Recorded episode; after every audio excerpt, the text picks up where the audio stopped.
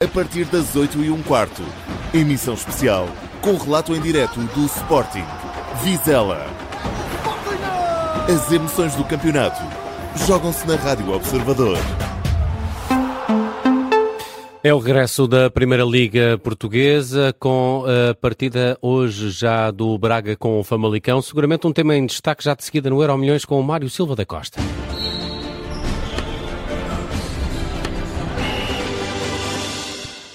Mário Silva da Costa com a edição desta sexta-feira do Euro Milhões. Falamos sempre de desporto antes do Jornal das Sete. Olá, Mário. Boa tarde. Olá, Nelson. Vamos ao arranque do campeonato. É o tema do dia, não é? Precisamente começa hoje a nova edição da Liga Portuguesa. O pontapé de saída é dado quando forem 8 e um quarto da noite. Sporting de Braga e Famalicão abrem as hostilidades deste campeonato. É um duelo minhoto e um dos vários que vamos ter ao longo do ano.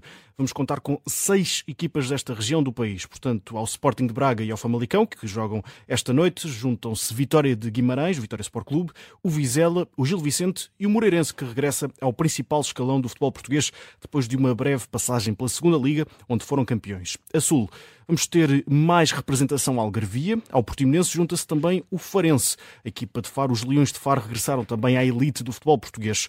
Há uma grande, há uma grande diferença neste campeonato em relação àquilo que se passou nos últimos anos, mais concretamente nos últimos 38 anos. Não há ilhas, não há equipas das ilhas, desceu o Santa Clara dos Açores, desceu também o Marítimo da Madeira e, portanto, não há equipas das ilhas nesta edição do Campeonato Português. Como disse, é preciso recuar até à época 1984-85 para encontrar uma liga sem equipas insulares. De certa forma, podemos dizer que é o desaparecimento dos aeroportos da Primeira Liga Portuguesa. Também há novidades na edição deste ano no acesso às provas europeias. Este ano tivemos duas equipas com entrada direta na Liga dos Campeões, o Benfica e o Futebol Clube do Porto, e o Sporting Braga, que está a participar nas pré-eliminatórias da Liga Milionária. Isso vai mudar, apenas o campeão nacional vai ter entrada direta na Liga dos Campeões e o segundo classificado vai ter de enfrentar, vai ter de participar numa pré-eliminatória para então chegar à fase de grupos da prova milionária. Há ainda duas vagas para a Liga Europa e uma para a Liga Conferência. O arranque da festa é hoje e resta esperarmos pelo apito inicial do Sporting Braga Famalicão para termos o regresso do nosso campeonato português. E amanhã temos já a transmissão com relato aqui na, na Rádio Observador do Sporting Vizela. Depois, na segunda-feira, vamos estar também ligados nas partidas de Benfica e Futebol Clube do Porto. Vamos ao futuro, uh, Mário. O futuro de Harry Kane é na Alemanha? É na Alemanha, mas podemos dizer que o avançado inglês está a ter dias atribulados e há mesmo momentos de azar na vida de um jogador. Harry Kane joga no Tottenham, mas ao que tudo indica, como dizia Nelson, vai, vai assinar pelo Bayern Munique da Alemanha. Hoje, sexta-feira, era o dia em que Harry Kane iria viajar com a família, e viajar para a Alemanha. Foi com a família para o aeroporto de Stansted, em Londres mas não embarcou. A imprensa britânica revela que o Tottenham, à última da hora, impediu o ponta de lança de viajar porque quis voltar a negociar o valor da transferência com o Bayern Munique. Os valores referidos pela imprensa desportiva indicam que os alemães vão pagar 100 milhões de euros pelo avançado britânico, mais 20 mediante o cumprimento de alguns objetivos. Harry Kane e a família tiveram de se instalar num hotel ali nas proximidades do aeroporto e, no entanto, há versões contraditórias sobre esta história. Alguma imprensa britânica foi confirmar no Flight Radar, um site que acompanha os voos, e há registro nesta manhã, na manhã desta sexta-feira, de um voo que ia partir de Londres rumo a Oberpfaffenhofen, uma localidade nos arredores de Munique. Espero ter dito bem porque o meu Ótimo, alemão Mário. não é fabuloso. Eu não conseguiria melhor. este voo foi cancelado, é pelo menos isso que se pode ler no Flight Radar. E há alguma imprensa inglesa que refere que este era o voo para onde, através do qual iria viajar Harry Kane. Enfim, seja como for, o impasse parece estar resolvido.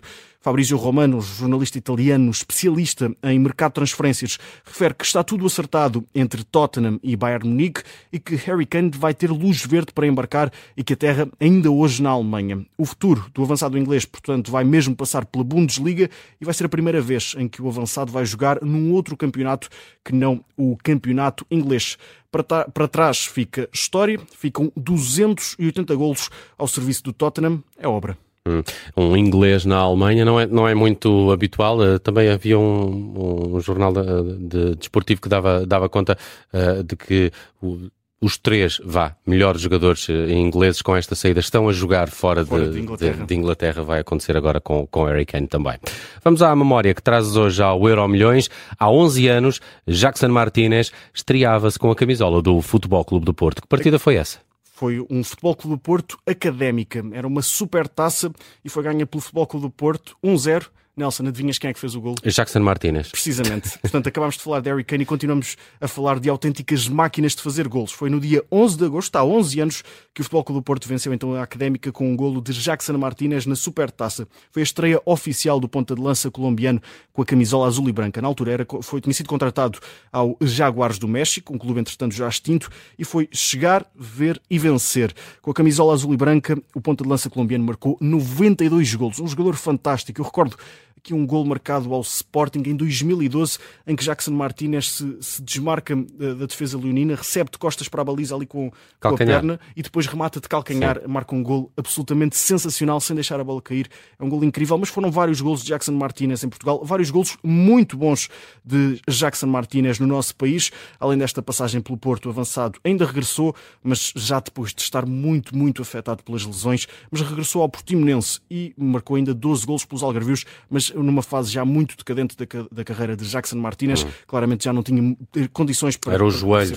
Ah, Precisamente, joelho. O próprio chegou a revelar na altura que já nem sequer conseguia dormir uma noite inteira descansado sem, sem sentir dores. Portanto, foi uma carreira muito, muito afetada pelas lesões quando, quando portanto, a partir do momento em que sai do Futebol Clube do Porto. Um, foi um enorme jogador e, e, aqui apenas uma última curiosidade. Hoje é dia 11 de agosto e é considerado o aniversário do hip hop faz os 50 anos o hip hop. É um género uh, musical que nasceu há 50 anos. E Jackson Martinez tem, tem, também podemos dizer uma espécie de percurso musical no hip hop. O avançado tem dois álbuns de rap religioso. Da sério?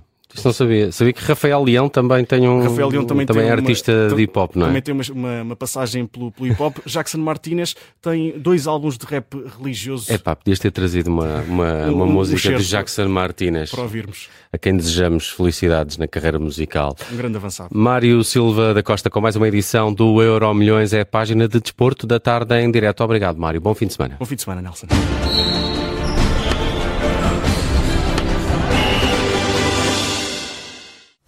Rádio Observador.